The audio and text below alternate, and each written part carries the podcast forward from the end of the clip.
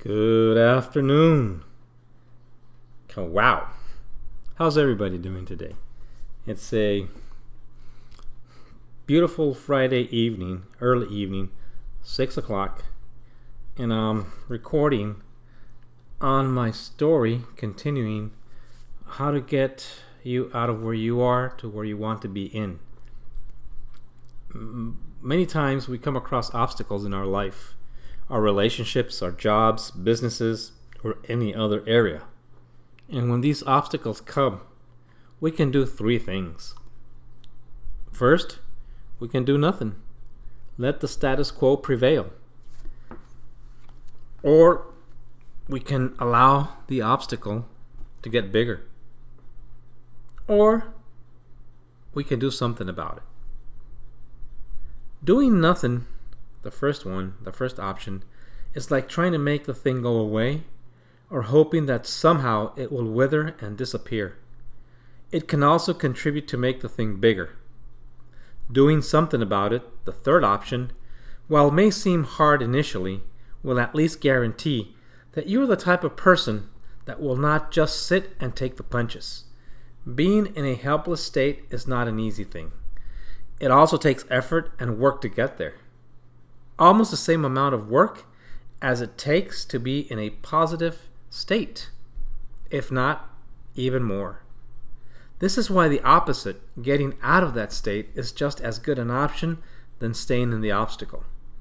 And while you will consume energy in getting out of the obstacle, it may well be that that effort in the long run will actually be more energy efficient. So, this leads us to a question What can I do to get out of where I do not want to be to where I do want to be? There are several options, but they all involve some level of effort. This is why many people don't do anything when they come across a roadblock. Initially, doing something may require effort, and this means pain. At least in the short run. And we will do more to avoid pain than what we will do to gain pleasure. This blindsides us. It doesn't allow us to see the reward of getting out of that state that we do not want.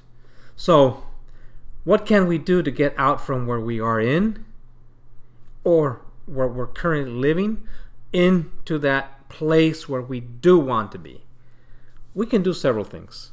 We can look for books and read them, of course, on that particular situation that we are trying to overcome. Or we can go for audiobooks, whatever medium is out there. We can look for an online course or masterclass that will teach us how to overcome the obstacle we are trying to get rid of. Or we can seek help from a live mentor, a life coach, or somebody that knows something about getting you from point A to point Z. In this third option, what a mentor or coach can do for you is to be your guide, a guide that will help you step by step to overcome the obstacles. Most of the time, the answers are within you. You just don't see them. And you need somebody to help you extract them.